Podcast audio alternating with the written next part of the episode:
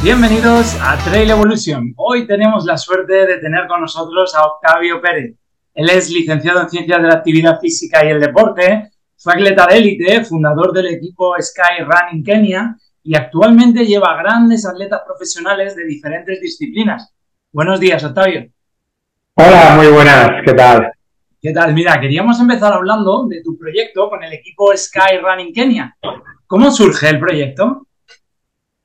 Bueno, el proyecto surge hace aproximadamente unos, ahora ya hará tres años, y fue cuando se me ocurrió el, proyecto, sobre todo cuando Kilian empezaba a hacer algunas incursiones en, el asfalto, y, ah, y, bueno, creo que hizo algún 10K, se planteaba un poco qué marca podría hacer Kilian en una maratón de asfalto, y bueno, pues a mí se me ocurrió la la pregunta contraria, ¿qué serían capaces de hacer los atletas de Kenia en carreras de montaña?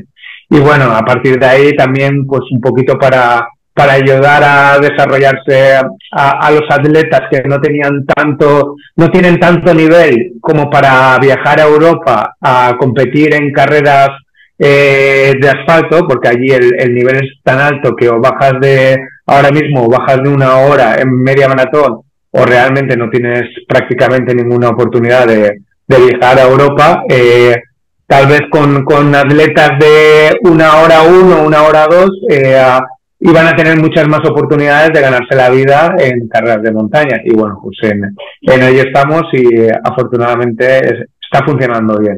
Qué bien. Oye, ¿y tuviste mucha resistencia para encontrar, pues bueno, ese tipo de atletas, ¿no? De una hora uno, una hora dos, que decidiesen integrarse en este equipo y, bueno, dejar lo que estaban haciendo en ese momento?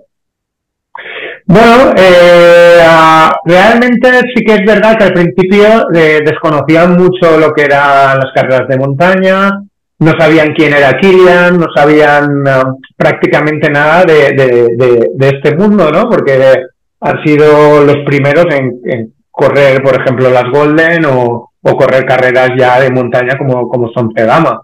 Eh, sí que tuve que, bueno, viajé allí a Iten, eh, hicimos como un test, les expliqué, les expliqué bien en qué consistían las carreras de montaña y sobre todo e, ellos vieron muy pronto también que aquí había oportunidad de ganar algo más de dinero que lo que podían ganar ellos en, eh, allí en Kenia, porque si no puedes salir de y viajar a Europa, porque te tienes que, primero tienes que conseguir un visado para poder participar en carreras internacionales. Entonces, los más, eh, digamos, los más inteligentes y que y los más profesionales se dieron cuenta de que, de que aquí ellos iban a tener una oportunidad. Qué bueno. Y cada vez eh, se ven mejores puestos de atletas africanos en el mundo del trail, ¿no? Como es el caso de uno de los atletas que llevas tú, ¿no? Que es Ben Kintai. Eh, ¿Cómo crees que van a ir desarrollándose en los próximos años en este sentido? Bueno, ahora sobre todo estamos, eh, está Robert Kemoy, es el que más está, está destacando y, uh, y bueno, pues se ganó la Maratón Pirineo, ha ganado otros Gran Canaria, ha sido segundo en, uh, en la Maxi Race y bueno, actualmente va segundo en la Copa del Mundo de Spartan y, uh, y bueno, ha quedado también, ha tenido muy buenos resultados en, en Cegama este año con una carrera de frío, barro, una auténtica carrera de montaña, diría yo, demostró que podía estar con los mejores y, fue quinto, e incluso la, mítica cuesta de Santo Espíritu, donde, donde se ven todas esas imágenes tan espectaculares de Cegama, llegó en primer lugar y bueno, luego pudo mantener hasta yo creo que una increíble quinta posición. Entonces, esto junto con, ah, con otros atletas de Kenia que ya han quedado en segundo y en tercer lugar, aunque no son de mi equipo, sí que hay que destacar que, que bueno, que yo creo que los atletas africanos han llegado al trail para, para ya quedarse, para dar más espectáculo a las carreras de montaña y yo creo que en los próximos años todavía el nivel de, de estos atletas va a ir a más y, bueno, ya están ganando campeonatos del mundo y en estos tres años yo creo que han demostrado que son atletas que entrenando eh, específicamente se adaptan muy bien eh, a la subida ya lo sabíamos, llaneando por fíjate, eh, pero bajando también bajan muy bien, entonces, bueno, con el potencial que tienen y con, con una buena planificación pueden, pueden conseguir pues eh, prácticamente lo que están consiguiendo en, en ruta. Tal vez sí que es verdad, en carreras más alpinas, más técnicas, eh, sí que es verdad que los que son alpinistas también eh, ahí tienen ya mucho ganado, pero en carreras con que se pueda correr un poco, eh, yo creo que van a dar mucha guerra en los próximos años.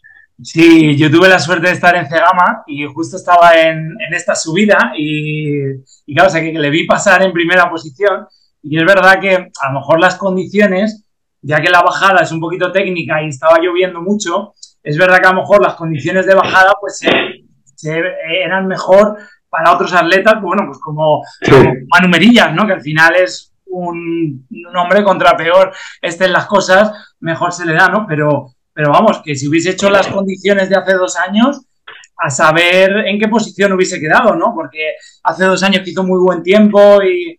Pero bueno, que... O sea, que ahí están cada vez metiéndose más. Y oye, la siguiente pregunta es relacionado con esto. ¿Crees que puede llegar un momento en el que se impongan con total superioridad, como pasa en el fondo en el atletismo? Depende de qué tipos de carreras. Sí, yo creo que en carreras que sean más rápidas de, correr y que, a ver, que sean carreras de montaña, evidentemente, porque estamos hablando de carreras de montaña. Eh, este año ya en cierre final ya han demostrado que son los mejores cuando es vida o llano, los campeonatos del mundo eh, también han ganado, eh, creo que se ganó la carrera vertical, ganó un atleta de Kenia y bueno, eh, no sé si con la superioridad de que, de que hay en, en las carreras de ruta, pero sí que yo creo que, pueden estar siempre delante y dando espectáculo, porque tal vez al principio sí que había un poco de, no de, celo sobre que llegan atletas de Kenia a ganar premios también en metálico, porque esto quiere, quiere decir que algunos atletas europeos no iban a ganar estos premios en metálico. Eh, eh, pero yo creo que al final los propios atletas europeos están dándose cuenta que es bueno para, para el deporte porque eh, están dándole un mayor nivel a las carreras de montaña y bueno, en cualquier podium internacional donde haya un atleta de Kenia, el podium es mucho más espectacular, ¿no? Si, ah, por ejemplo, yo eh, han habido carreras que Robert Kemoy ha quedado segundo, tercero, yo estoy segundo, seguro, o incluso ha ganado y el, que ha quedado segundo, eh, yo creo que a los atletas europeos les gusta ya que hayan atletas de Kenia peleándose con ellos y dando espectáculo a las pruebas y esto supongo que, va a también hacer crecer más el, más el deporte profesional porque le está dando mayor espectáculo, ¿no? Siempre va a estar que los atletas de Kenia subiendo y llaneando van a ir mejor, los atletas europeos con bajadas más técnicas van a ir mejor y esto al final es equilibrar las fuerzas y a los comentaristas de que también esto es un, algo a tener en cuenta, ¿no? Que las retransmisiones cada vez son, son mejores, son más buenas y, que hayan atletas de Kenia en una retransmisión bien narrada y yo creo que le, da más espectáculo también. No, y al final lo que dices tú, que contra más profesión, contra más espectáculo haya, contra más profesionalidad haya, también más gente se puede dedicar en exclusiva a este deporte, que hasta hoy en día no son muchísimos los que pueden no trabajar en nada y dedicarse solo a, correr por montaña. Y cada vez más, pues bueno, se van viendo más gente que, bueno, o sea, que, mm. se les puede permitir gracias a que esto se está haciendo cada vez más grande, ¿no? Mm. Sí, totalmente, totalmente. Los premios económicos de las carreras están subiendo, eh, los premios de las Spartan, de las Golden, eh, bueno, de Mont Blanc también, entonces esto ya permite hacer un buen calendario de competiciones para los atletas eh, de máximo nivel. Eso sí que es verdad que no se mueve el mismo dinero que se mueve en atletismo, no se mueve evidentemente, no sé si se llegará alguna vez a ese nivel y tampoco sé si sería interesante, pero bueno, sí que es verdad que, que los atletas ya se pueden dedicar, hay eh, corredores de montaña españoles, a lo mejor antes había uno o dos que se podían dedicar única y exclusivamente a, ser profesionales de las carreras de montaña y ahora sí que cada vez eh, hay más atletas españoles y hay marcas que están apostando mucho, sobre todo por los, desafortunadamente aún por los atletas europeos, eh, a los patrocinadores todavía no quieren o no les interesa o no sé por qué motivo eh, no quieren apostar por atletas africanos a nivel de patrocinios eh, muy importantes de marcas deportivas de zapatillas, por ejemplo. Pero bueno, sí que es verdad que consiguiendo patrocinios para los viajes, eh, con eso los atletas eh, se pueden ganar premios económicos y se pueden ir a, en este caso, a, Kenia con mucho dinero para ellos, para, para su familia y para estar tranquilos durante, durante una buena temporada y poder estar enfocados en, en preparar única y exclusivamente estas pruebas. Claro. Oye, y bueno, eh, cambiando de tema, eh, he leído uno de tus libros que, bueno, se llama la, preparación en el corredor de montaña. Me encantó, la verdad, y me gustaría hacerte algunas preguntas para que la gente, pues bueno, eh, conociese también algunos datos interesantes, ¿no? En, el libro comienzas hablando de los principios básicos del entrenamiento, que lo divides en siete, ¿vale? los nombro así por encima, que sería la supercompensación, la progresión, la variedad, la sobrecarga, la especificidad la alternancia y la individualidad. Pero me gustaría que desarrollásemos el de la especificidad. ¿Qué consejos le puedes dar a quien nos esté escuchando de cómo llegar preparado correctamente el día de la competición? Vale, eh, eh, un, atleta, por ejemplo, en, esto de la especificidad, es algo que he tenido que tener muy en cuenta. En, uh, para que la gente se ponga en situación, te voy a poner el ejemplo práctico, que creo que es muy interesante, de los atletas de Kenia que he tenido que trasladarlos al, mundo de las carreras de montaña. Entonces, hay diferencias, sí que es verdad que tienes un buen, buenísimo motor dentro de un atleta de Kenia, de, alto rendimiento, pero hay que eh, buscar la especificidad de eh, lo que es el deporte de carreras de montaña.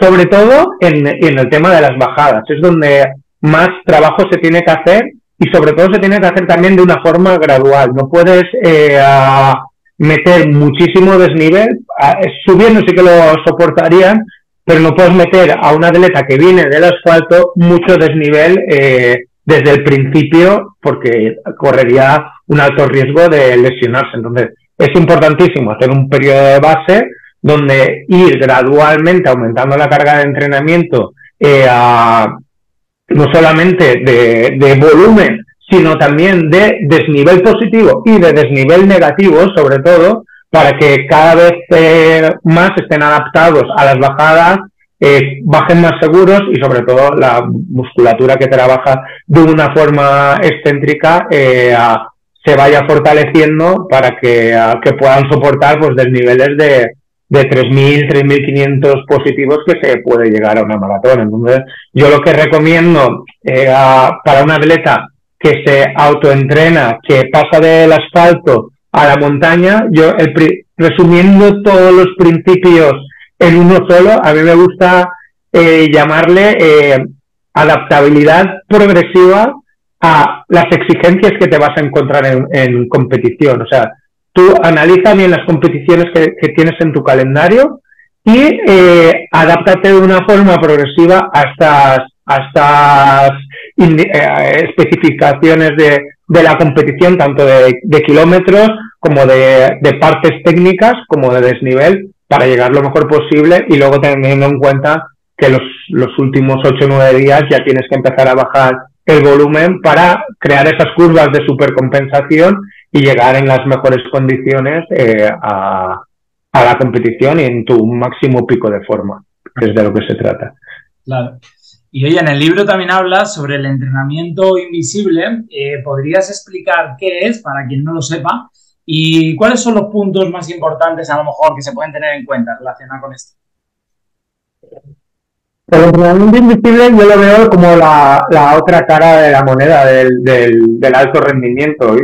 Hoy en día, un atleta de máximo nivel que, que no cuida su entrenamiento invisible no tiene ninguna posibilidad de llegar a, a, competir, ya no se diría en la élite mundial, tampoco en la élite nacional. Al final, el, el descanso y la recuperación es la otra cara de la moneda. Entonces, todo lo que podamos hacer para acortar esos periodos de recuperación entre entrenamientos o eh, mejorar esas adaptaciones que nos produce el propio entrenamiento eh, para mejorar nuestra forma, al final lo que nos va a dar es un, un mejor rendimiento tanto durante la temporada y para buscar esos picos de forma.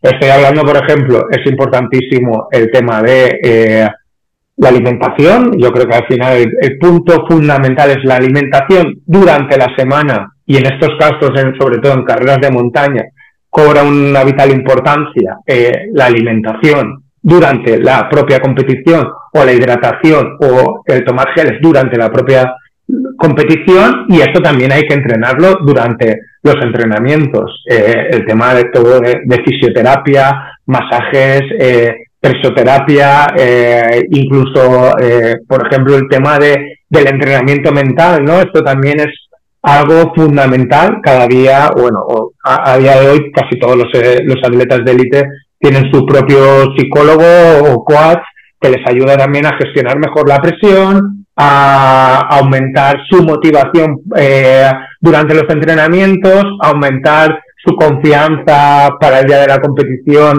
estar seguro de ti mismo y que esos nervios no, no te atenacen a nivel muscular. Eh, y bueno, todo lo que, lo que puedas cuidar eh, fuera del entrenamiento para mejorar tu rendimiento y para cortar esos periodos de, de recuperación, incluso por ejemplo la crioterapia también, o sea, hay ya infinidad de, de métodos eh, que se pueden utilizar para, para conseguir eh, eh, mejorar el rendimiento gracias al entrenamiento invisible. Y es fundamental, fundamental. Y yo hago mucho hincapié en todos mis deportistas a que cuiden y mira, yo sobre todo por ponerte otro ejemplo, el tema del yo preparo bastantes opositores también y yo les digo a mis opositores que que ellos durante el periodo que se están preparando para las oposiciones, que son como atletas de máximo nivel, ¿no? Como si ellos son sus propias olimpiadas, porque al final se están jugando su futuro. Entonces,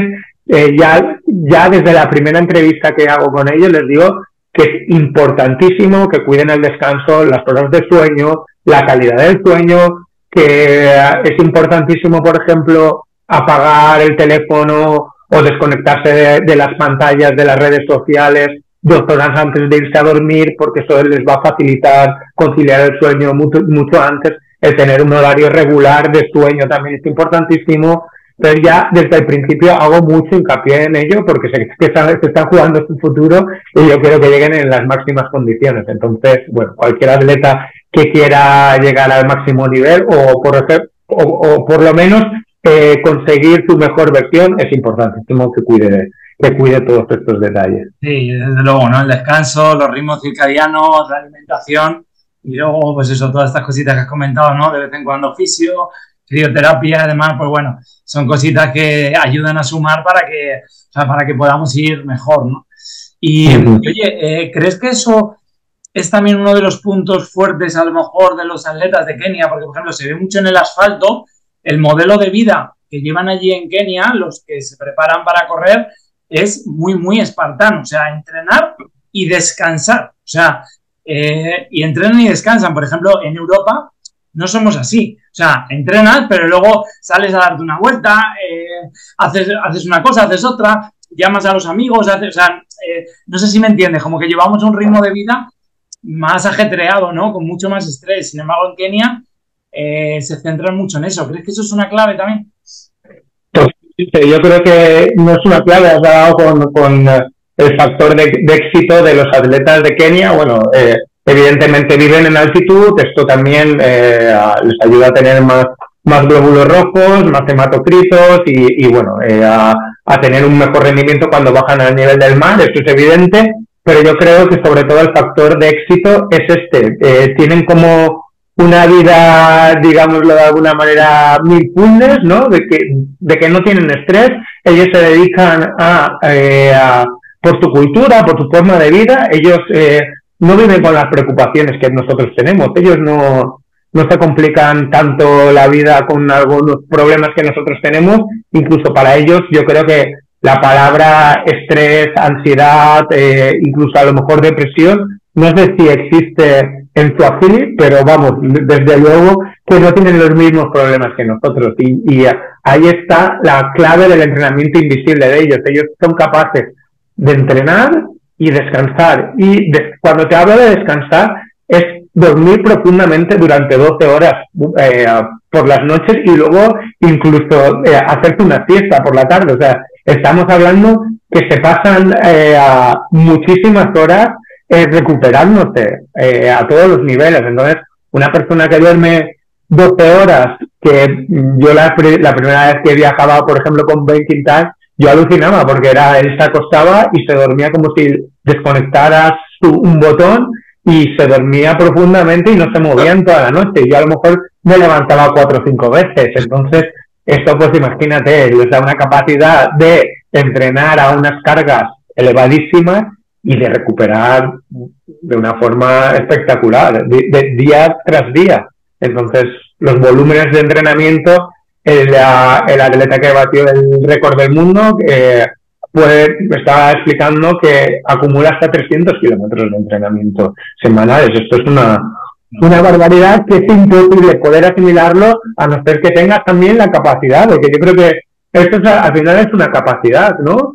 Eh, el poder descansar tanto. Nosotros tendríamos que proponérnoslo con muchísima determinación, es decir, no, no, voy a hacer lo posible para dormir 11 o 12 horas, incluso proponiéndonoslo, igual no, lo conseguimos nunca. Ellos sí. A ver, yo creo que deberíamos desconectarnos de, de, internet, de redes sociales, de series y de cosas, porque si no, de verdad que al final sería complicado. Oye, y en el libro eh, hablas también sobre las series triangulares. ¿Puedes explicar lo que son y, y en qué momento ves adecuado utilizarlas? Bueno, las series triangulares es una metodología que se me ocurrió un poco antes de, escribir el libro, porque no había ningún método específico para corredores de montaña quitando de las series en subida o las series en, bajada o subidas y, bajadas, ¿vale? A mí se me ocurrió, ya digo, al final, que un corredor de montaña está continuamente subiendo, bajando o llaneando, ¿no? Diferentes diferentes tipos de, desniveles, ¿no? En, una misma carrera te encuentras de todo. Entonces, a mí se me ocurrió unir estos tres, eh, explicarlo, ¿no? Porque había que unirlo, hacer como un método de entrenamiento específico para el corredor de montaña que consiste en realizar una subida, luego ya cada entrenador, dependiendo de cada, de cada objetivo que tengamos, pues hacer subidas más largas o, más cortas, eh, subes, recuperas arriba, bajas, recuperas, o sea, la misma subida la puedes bajar, recuperas bajo y luego haces una serie de, en llano. Que puedes hacer, por ejemplo, si pon que haces 500 metros en subida, recuperas dos minutos, 500 metros en bajada, recuperas dos minutos y un kilómetro en llano, que puedes hacer 500 metros y vuelves al lugar donde, donde subes para recuperar bajo, o sea, 500 y 500 ¿vale? Entonces, eh, esto forma una serie triangular, ¿vale? Que tiene que ser de, alta intensidad, en zona 4, a partir de, del 85-87% de tu frecuencia cardíaca máxima, ¿vale? Entonces, luego ahí ya juegas con el volumen total de ese entrenamiento de alta intensidad, que puedes hacer dos series triangulares, tres series triangulares o incluso hasta seis series triangulares ya cuando estás preparando una maratón y el, y el atleta es de, de, alto, de alto nivel. Básicamente es eso, se pueden, y luego ya puedes jugar con, con, repeticiones cortas de 200 distancias de 200, 300, 400, incluso para ultrafondistas puedes hacer series triangulares de un kilómetro subiendo, un kilómetro bajando y dos kilómetros en llano, por ejemplo. Al final es darle más variedad eh, al entrenamiento del corredor de montaña que necesita también nuevos estímulos siempre para, para seguir mejorando y para estar más motivado. Entonces, hay muchos atletas que, atletas de élite que, bueno, yo me he sentido muy orgulloso que, que me dijeron, oye, yo desde que leí tu libro que, que utilizo estos, este entrenamiento y, siempre me ha funcionado muy bien. Sí, a ver, creo que tiene mucho sentido y, mucha coherencia. Y vamos, yo personalmente las he probado y a mí también me han gustado mucho. Así que, bueno, a nivel amateur lo mío, pero, o sea que también te, felicito, ¿no? Como por abrirnos un poco ese, ese conocimiento, ¿no? Oye, y me gustaría preguntarte también sobre el entrenamiento de fuerza. A ver, es un tema que, que, genera a veces muchas dudas, un poco de controversias, porque bueno, los atletas al final dudan en si es mejor trabajar la fuerza máxima o la fuerza resistencia o, más cosas tipo como pliometría o técnica de carrera. Mm, bajo tu experiencia, ¿qué dos o tres consejos podrías dar a nuestros oyentes ¿no? para hacer un trabajo decente de fuerza, a lo mejor sin complicarse mucho? ¿no? ¿A ti cuáles pueden ser los puntos claves?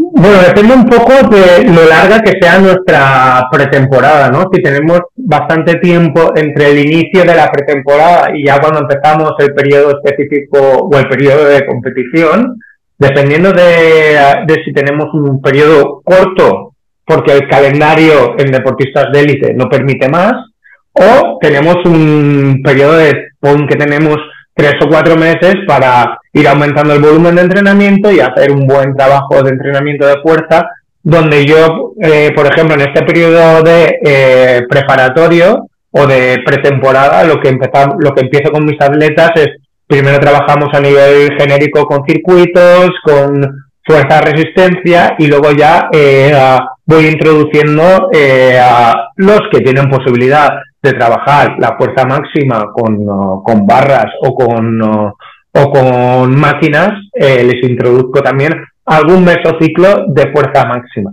Y luego, pues ya hacemos como un, un mantenimiento eh, de fuerza durante toda la temporada, eh, sobre todo fundamental, siempre se trabaja el core durante todo, durante todo el año. pero ya en periodos específicos yo he encontrado de todo, ¿no? hay que también intentar adaptarse a cada tipo de deportista, ¿no? Y a cada tipo de, circunstancia. Hay atletas que les funciona muy, muy bien entrenar la fuerza durante toda la temporada y hay atletas que no les funciona tan bien. Entonces, eh, eh, no puedes estar sobrecargando a un atleta con entrenamientos de fuerza máxima, por ejemplo, eh, o con tres días de entrenamiento de fuerza en periodos específicos y estás viendo que siempre está sobrecargado que a lo mejor no asimila bien el entrenamiento de alta intensidad o de series o el volumen que le estás metiendo, entonces a lo mejor también tienes que ir jugando y adaptándote a cada a cada tipo de, de, deportista, ¿no? En, los atletas en Kenia no están acostumbrados a hacer un volumen alto de entrenamiento de fuerza y les funciona, les funciona bien. Aquí en Europa, eh, por ejemplo, sí que se trabaja bastante más el entrenamiento de fuerza. Entonces, yo creo que se puede llegar a... Está claro que es evidente que el entrenamiento de fuerza es, es fundamental, pero también es verdad que a veces se sobrepasa, ¿no? Yo he visto que, que hay atletas que vienen a entrenar eh, eh, conmigo, que empiezan, y se ha hablado tanto de la, de la importancia que tiene el entrenamiento de fuerza, que priorizan el entrenamiento de fuerza sobre el entrenamiento de carrera. Y esto también tampoco hay que llevarlo al extremo, ¿no? Si tú tienes cinco días para entrenar y estás haciendo tres días de entrenamiento única y exclusivamente de fuerza y solamente te vas dos días a correr, al final tú en una carrera, eh, y sobre todo en una carrera de montaña, que ya es de, por sí un entrenamiento de acondicionamiento físico espectacular, porque eh, entrenando en montaña ya te fortaleces porque vas a encontrar todo tipo de desnivel, eh, yo creo que tienes que empezar a plantearte bajar el volumen del entrenamiento de fuerza para meter un poco más de volumen de, correr. Entonces, yo creo que la, base yo, es encontrar el, equilibrio tuyo según tu disponibilidad que tienes para entrenar eh, de horario semanal y del momento de la temporada en que te encuentres. Sí, al final yo creo que has dado ahí una clave también, que aunque es importante, pero por supuesto que es un complemento si tienes lesiones y arrastras problemas, puedes darle un poco más de importancia al entrenamiento del core, pero que al final eh, no hay que olvidar que, si el deporte principal es correr por montaña, pues hay que dedicarle sobre todo muchas horas ¿no? a, eso, ¿no? A, correr por montaña, que es lo que más nos va a adaptar, ¿no? Y las mejores adaptaciones. Pero bueno, muy bien. Y oye, y, en todos estos años eh, que llevas entrenando gente, ¿cuáles crees que son los dos o tres errores más comunes que suele tener el corredor amateur de trail?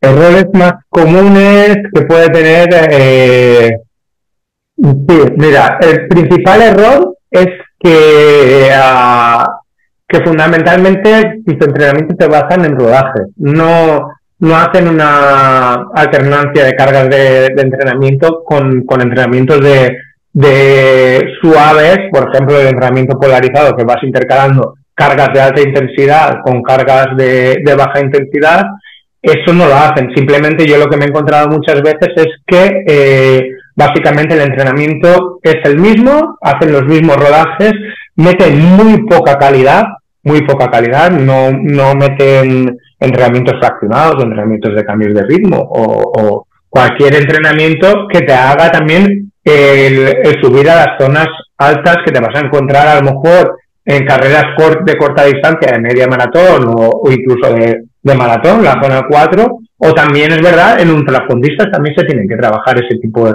hacer ese tipo de entrenamiento más en pretemporada, ¿no? Porque cuanto más capaz seas, aunque seas ultrafondista, de correr rápido, sin olvidarnos que para ti lo importante es adaptarte a un volumen muy alto de, entrenamiento, más comodidad o más margen vas a tener a la hora de llevar ritmos más elevados en distancias más largas. Entonces yo, el, el error más fundamental es el, el, hacer siempre el mismo volumen y no intercalar entrenamientos de, de alta intensidad.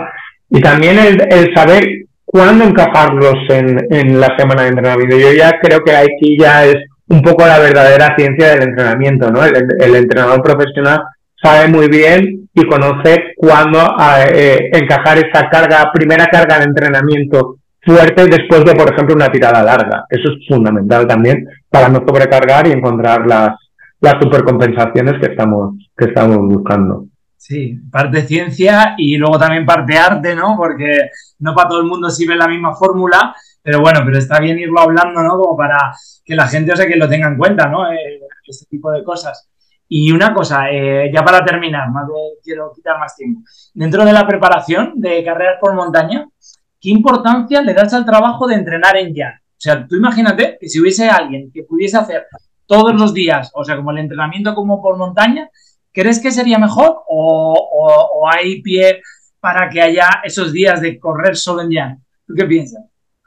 Aquí es también un poco lo mismo, ¿no? Depende, dependiendo de cada corredor, ¿no? Hay corredores que odian el asfalto a muerte, no les motiva absolutamente nada. Por ejemplo, a, eh, mis atletas vienen del, del asfalto no les puedo machacar única y exclusivamente eh, en montaña, ¿vale? Entonces ellos eh, hacen eh, tres días de, ruta o no asfalto, esto es más llano, ¿vale? Que allí afortunadamente corren en ítem en caminos de tierra y esto nos evita muchas lesiones y tres días de montaña.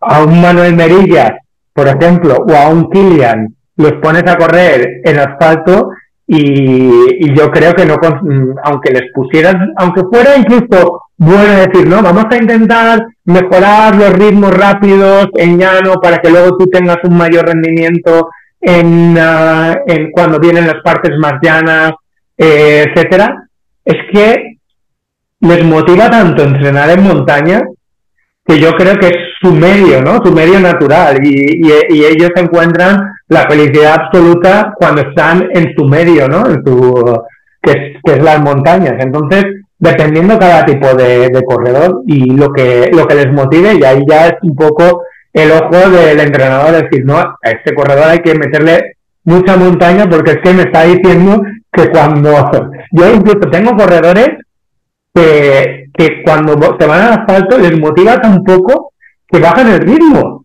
y, incluso corriendo pudiendo correr más rápido. Entonces, eh, es un poquito adaptarse, pero sí que es verdad que sobre todo lo que tenemos que tener muy en cuenta es el desnivel que vamos a encontrarnos en, en nuestras competiciones, ¿no? Si tú estás eh, preparando competiciones de mucho desnivel, no te va a quedar más remedio de entrenar bastante desnivel, hacerlo de una forma gradual durante, durante tu temporada. Y si no puedes entrenar mucho desnivel, en, lo siento, búscate carreras que sean más corribles, ¿sabes?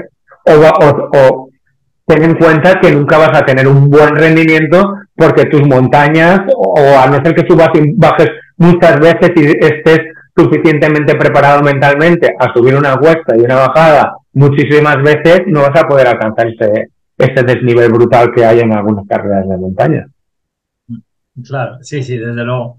Eh, que además esto enlaza un poco con, con, lo de la especificidad, ¿no? De, de, si te vas a presentar algo con mucho desnivel, pues no te queda otra que entrenar desnivel, ¿no? Muy bien. Oye, pues muchísimas gracias por tu tiempo. Hemos aprendido mucho contigo. Y bueno, para profundizar mucho más en algunos de estos temas, pues recomiendo que lean tus libros, donde aprenderán seguro mucho. A mí por lo menos me han servido para mucho. Así que un saludo, Octavio. Venga, ha sido un placer, muchísimas gracias. Un abrazo a todos. Hasta luego.